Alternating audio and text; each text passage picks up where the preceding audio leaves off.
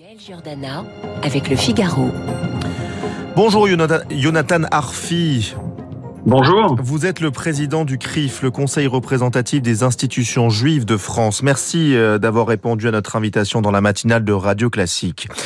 Hier, un hommage national a été rendu aux victimes de l'attentat antisémite de la rue des Rosiers. Le 9 août 1982, il y a 40 ans, l'explosion d'une grenade dans le restaurant Joe Goldenberg, suivi d'une fusillade, avait fait 6 morts et 22 blessés. Avant euh, d'en venir aux questions autour d'un procès qui n'a jamais eu lieu, vous avez assisté à la cérémonie euh, hier. Qu'avez-vous ressenti, Jonathan Arfi? Alors vous savez, il y a énormément d'émotions à être d'abord sur les lieux mêmes de l'attentat, euh, à l'angle de la rue des Rosiers et de la, rue Ferdinand Duval à Paris, dans, le Marais, dans le quartier juif historique, euh, à écouter des, victimes hein, directes. Un, rescapé de cette fusillade était présent. Euh, la sœur d'une des personnes qui, qui, a été assassinée était également présente et, et elles se sont exprimées, elles ont, elles ont expliqué à quel point malgré les 40 années qui sont passées, la douleur est, pour elles intacte. Voilà, donc c'est toujours beaucoup d'émotions et puis évidemment le fait que cette année, pour la première fois, un, un, officiel français de ouais. rang important, puisqu'il s'agissait d'Éric Dupont-Moretti, le, le, garde des Sceaux était présent. Euh, c'est un élément qui, qui contribuait à rendre cet anniversaire si, si particulier et si fort hier. Ouais, c'était une première, un membre du gouvernement euh, qui assiste aux cérémonies. Il était temps, euh, après quatre décennies? Oui, euh, vous savez, on a longtemps eu l'impression que cet attentat était euh, avait trop peu de place dans la dans la conscience collective des, des Français, comme si c'était un attentat qui avait eu lieu en France, mais que les Français ne n'entendaient pas, que nous n'entendions pas collectivement que c'était un attentat contre la France. Mmh. Et, et, ça, c'est quelque chose qui doit changer parce qu'au fond, euh, sinon, ça voudrait dire que nous n'avons pas entendu les leçons de cet attentat il y a 40 ans, comme euh, les leçons des attentats de cette même vague à l'époque, hein, un certain nombre d'attentats commis à Paris au nom de la cause palestinienne et qui ont visé euh, des Français juifs et puis au-delà un certain nombre d'autres cibles également. Oui, d'ailleurs, vous aviez interpellé hein, le garde des Sceaux. Hein, vous l'avez interpellé sur cette question. Il vous a répondu que l'attaque était un acte contre la France. Exactement. C'est important que ce soit dit, en fait, que, que, que la société française entende que, euh, eh bien, même si les terroristes sont intervenus sur le sol français en, en prenant prétexte du conflit israélo-palestinien, eh bien, euh, c'était un attentat qui visait des Français, qui visait le territoire français et euh, auquel la France se doit de répondre. Euh, c'est pour ça que le fait que 40 ans après, la justice n'ait toujours pas été rendue rend euh, tout cela d'autant moins supportable. La France n'a pas été que le théâtre, que le décor de cet attentat, mais bien la cible. Oui, vous avez parlé de Guy Ariel Benarous, hein, donc qui a été victime de l'attentat. Il était présent hier lors de l'hommage. Il avait 16 ans, il avait été blessé grièvement à la jambe. Voilà ses propos. Un hommage national, c'est bien, et vous m'envoyez ravi mais il est temps que mon pays, la France et son gouvernement prennent ses responsabilités afin que tous ceux qui ont participé à cet odieux attentat puissent comparaître devant un juge. Les propos sont forts. Oui, vous savez, euh, euh, un procès a, plusieurs fonctions, mais il a notamment pour les victimes euh, la, fonction de pouvoir permettre le travail de réparation, de pouvoir d'une certaine manière avancer dans la vie après un traumatisme de ce type. Et euh, parce que ce procès n'a pas eu lieu, eh bien, euh, les victimes restent souvent bloquées euh, à cette étape-là, à ce moment-là de leur vie. Le traumatisme ne passe pas, la plaie reste ouverte. Et c'est bien ça qui se qui mmh. se joue à travers ce procès, malgré les 40 années qui sont passées. Donc, nous avons besoin de ce procès aussi pour que la vérité éclate.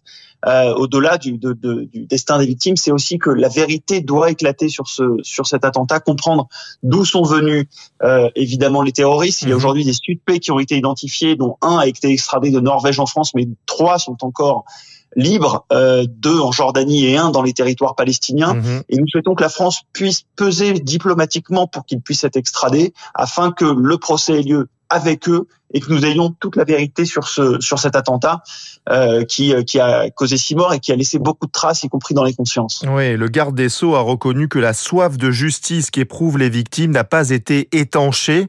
Euh, fin de citation. Alors il y a eu des enquêtes, hein, les juges Bruguière, les, le juge Trévidic, mais il n'y a jamais eu de procès. Donc les juges ont ciblé le Fatah, Conseil révolutionnaire palestinien. C'est un mouvement qui est né d'une scission du Fatah de Yasser Arafat en 1974. Le ministre, il a ajouté je sais que notre justice, en lien avec nos diplomates, est extrêmement mobilisée pour que toute la lumière soit faite sur ce lâche attentat. Vous en avez parlé, mais avec les années qui passent, les témoins qui disparaissent, est-ce que c'est encore possible? Est-ce que vous y croyez vraiment encore? Mais Vous savez, euh, en l'occurrence, là, les, les principaux témoins potentiels, si j'ose dire, ce sont quand même les suspects. Nous avons euh, euh, quatre suspects, dont un incarcéré en France trois euh, à l'étranger, je le disais, en Jordanie et dans les territoires palestiniens. Euh, ils étaient relativement jeunes à l'époque, hein, euh, ils avaient une vingtaine d'années. donc ce sont des, gens qui sont tout à fait en mesure aujourd'hui de s'exprimer. Et le fait qu'il n'ait pas été présenté à la justice française, c'est vraiment une plaie béante. Et, et, nous avons besoin que ce procès ait lieu, que la vérité éclate. Vous savez, euh, il y a également eu des révélations de, de la presse autour euh, d'un deal qui aurait eu lieu entre les hmm. services français et le groupe terroriste à l'issue de, de, cet attentat, euh, euh en, en, échange de quoi, enfin, qui leur aurait assuré une impunité, une liberté de circulation en échange du fait d'épargner la France ensuite. Tout ça a besoin d'être clarifié parce que nous avons besoin de savoir euh, ce qui s'est passé et de pouvoir aussi en tirer des leçons. on, on, sort d'une période avec les attentats, euh, avec le procès des attentats du, du 13 novembre, ouais où on s'est beaucoup interrogé sur la manière de traiter euh, la mémoire et la justice autour des questions de terrorisme. Et euh, il s'agit que ces attentats-là, eh bien, euh, qui ont été les prémices au fond de, de, de, la vague de terrorisme que nous connaissons depuis plusieurs décennies maintenant, eh bien, euh, ces procès-là soient aussi fassent aussi l'objet de ce travail de justice et de reconnaissance. Ouais, je précise que dans le Figaro, euh, on apprend que le seul suspect incarcéré en France serait psychiquement instable. Euh, vous n'avez pas eu d'infos par rapport à, à, à, cette information de Non, je, n'ai pas d'informations sur sur son état psychique, euh, mais ça rend, j'allais dire, d'autant plus important de, de pouvoir. Euh, extrader effectivement ceux qui sont en Jordanie et dans les territoires palestiniens pour pouvoir euh, avoir la vision la plus complète de ce qui hmm. s'est passé ce, ce jour-là. Alors plus globalement, Éric Dupont-Moretti a plus ou moins repris les mots du chef de l'État hein, à propos de l'antisémitisme. 40 ans plus tard, un triste constat s'impose. L'antisémitisme, cette bête immonde, n'est pas morte. Elle rampe plus ou moins masquée. Est-ce que vous partagez euh, ces propos, Jonathan Arfi? Oui, il y a une réalité euh, qu'il faut entendre. C'est d'abord le fait que l'antisémitisme aujourd'hui en France euh, continue à, à, exister, qui s'est mhm. même diffusé, et euh, qu'il y a des choses que nous aurions pu entendre il y a 40 ans dans l'attentat de la rue des Rosiers, comme dans celui de la rue de Copernic. C'est que dans les deux cas, c'était déjà des attentats qui euh, prétendait euh, s'en prendre à Israël et euh, pour cela visait des, des, des, Français juifs. Vous savez, c'est pas très différent des discours de Mohamed Merah à hmm. Toulouse lorsqu'il attaque l'école juive ou de Koulibaly lorsqu'il attaque l'Hypercacher, qui dans les deux cas prennent prétexte du sort des enfants palestiniens, je, je les cite, pour attaquer des, des et tuer des, des, Français des Français juifs. Donc vous savez, dans la haine d'Israël, euh, le rejet violent d'Israël qui s'est exprimé dans, dans ces attentats-là, comme dans les, dans les plus récents, eh bien, on retrouve euh, au fond une, une haine des Juifs, euh, de l'antisémitisme, et c'est cela que nous, nous aurions peut-être pu entendre plus tôt. Ça nous aurait permis de construire une stratégie aussi de réponse, une prise de conscience pour éviter que l'antisémitisme ne se diffuse. Il est changeant, il peut prendre des habits variés avec le temps. Mais euh, euh, évidemment, euh, on connaît l'antisémitisme d'extrême droite, on connaît mmh. l'antisémitisme religieux, mais il y en a aussi un qui se cache dans la haine d'Israël. 589 actes antisémites recensés en 2021, une augmentation de près de 75% par rapport à l'année précédente. Les violences physiques ont augmenté de 36% comparativement à 2020. C'est bien de, de, de, rappeler les chiffres. sur, sur, Israël, ce, ce conflit israélo-palestinien, est-ce qu'il a toujours une résonance dans l'Hexagone? On a vu le week-end dernier Israël qui a opéré des bombes bombardement dans la bande de Gaza, hein, euh, euh, une opération préventive contre la menace immédiate, je cite, du djihad islamique. Euh, vous, au comment vous vous positionnez par rapport à ça? Bah, écoutez, d'abord, le souhait que, nous avons, c'est que ce conflit israélo-palestinien puisse être traité et perçu en France par la société française comme n'importe quel, autre, n'importe quel autre conflit dans le monde, il y en a beaucoup malheureusement, hmm. euh, et il n'y a pas de raison qu'il ait un impact euh, si important euh, en France euh, dans, dans, certains esprits et que cela se traduise à la fin par des actes d'hostilité vis-à-vis des Français juifs, comme cela a pu être le cas euh, par le passé. ça, c'est le premier point. Sur le fond, nous, ce qui nous importe, c'est aussi de, de, que la société française entende que euh, bah, il y a un pays démocratique, euh, voilà, l'État d'Israël qui est engagé dans un conflit rude, euh, difficile. Alors il y a une partie qui est un conflit territorial qui trouvera sans doute, et, nous l'espérons, une solution politique le plus rapidement possible mmh. avec les Palestiniens. Et puis il y a une autre dimension du conflit qui est une dimension euh, où euh, l'État d'Israël est engagé, comme la France, dans un combat contre le terrorisme. Euh, la France en, a payé un lourd tribut sur son sol, mais également au Mali, et, Israël est engagé dans, dans, un combat qui était cette fois-ci contre le djihad islamique, c'est-à-dire une organisation reconnue comme terroriste par l'Union européenne et un certain nombre d'instances internationales. Mmh, voilà. Pour le reste, mmh. ce qui est vraiment important, c'est qu'il n'y ait pas de d'importation en France de ce conflit. Euh, vous savez, il y a beaucoup de conflits dans le monde. Je regrette que la question ouïghour, ne, par exemple, euh, que ou même la question ukrainienne ne soulève pas euh, autant d'indignation de, de, ceux qui se sont émus cette fois-ci. Vous avez été élu président du CRIF il y a un peu plus d'un mois. Le CRIF, c'est une institution éminemment politique. Il y a votre dîner annuel, notamment où nombre de responsables politiques sont invités. Est-ce qu'aujourd'hui, en août 2022, il y a des courants politiques représentés à l'Assemblée nationale avec qui vous ne souhaitez pas dialoguer?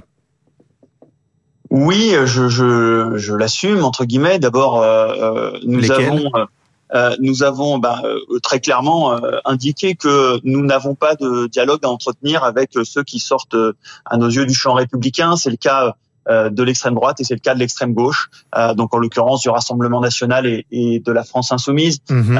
vis-à-vis -vis desquels nous considérons qu'il y a des complaisances avec les discours antisémites, qu'il y a euh, dans, alors les, les, problématiques et les histoires sont différentes de chacun de chacun des bords politiques, bien entendu, et j'en ai parfaitement conscience. Mais euh, pour euh, pour nous, euh, la, la, la, porosité à la question de l'antisémitisme est extrêmement importante et euh, elle est un, un, sujet sur lequel nous ne sommes pas prêts à, à, entre guillemets faire de, faire de compromis parce que la République ne peut pas faire de compromis sur ces sujets comme elle ne peut pas en faire sur la question euh, du racisme, hmm. des discriminations euh, ou de l'homophobie. Vous avez sûrement entendu parler de cette polémique à l'Assemblée. Des députés de gauche, en majorité communistes, ont signé une proposition de, de résolution euh, condamnant le régime d'apartheid institutionnalisé, je cite, par Israël contre les euh, Palestiniens. C'était en juillet dernier. Euh, ça vous a choqué, euh, cette résolution? Comment vous l'avez ressenti au CRIF? Mais, je vais vous dire, le, vrai problème de cette résolution, c'est que euh, elle, aborde un sujet complexe avec une forme relativement primaire, c'est-à-dire une violence, une virulence dans le texte qui témoignait avant tout d'une obsession contre Israël, qui fait que euh, moi, euh, français euh, de confession juive, eh bien, j'ai ressenti ce texte comme violent, y compris à mon égard, alors que je ne suis pas hmm. israélien.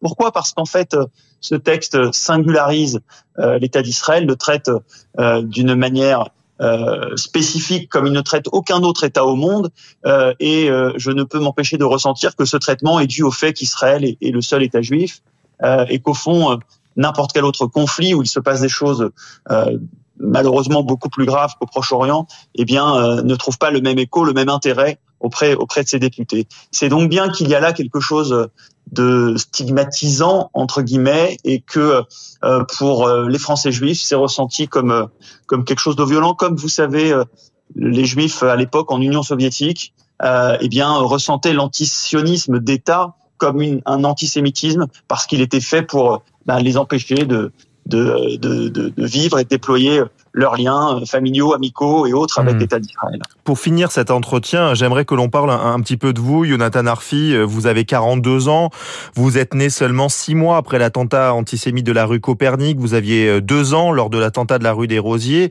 Euh, forcément, cela a dû avoir des conséquences sur votre vie de Français de confession juive.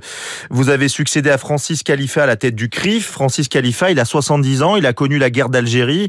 Euh, quelle va être la différence finalement euh, de votre présidence par rapport à, votre prédécesseur Vous n'avez forcément pas la même histoire?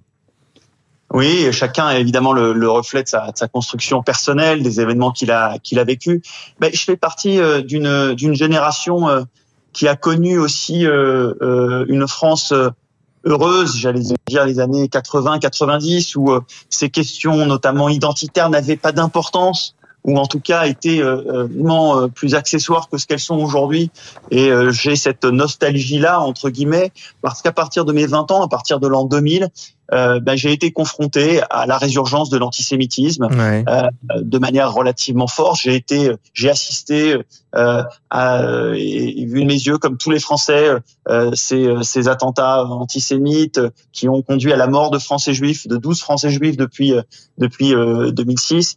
Et, et, tout ça a, radicalement, évidemment, modifié la manière d'appréhender ma propre ma propre identité. Moi, ce qui m'importe, si vous voulez, c'est que le CRIF partage avec euh, la société française euh, ben, les aspirations profondes des Français juifs. Voilà, nous sommes euh, des Français comme les autres, par évidemment l'essentiel des aspects, et en même temps, il y a cette particularité, ce fait juif que, qui nous amène parfois à avoir un regard ou une sensibilité particulière, et que nous souhaitons mettre en partage avec la société française. Il y a une profondeur historique du judaïsme français euh, qui fait que bah, nous sommes voilà profondément républicains, une sensibilité par rapport aux extrêmes, on en parlait, euh, et c'est tout ça qu'on met en partage avec nos, nos, concitoyens. Merci beaucoup, Jonathan Arfi, euh, président du CRIF, le Conseil représentatif des institutions juives de France. Merci beaucoup d'avoir été notre invité dans la matinale.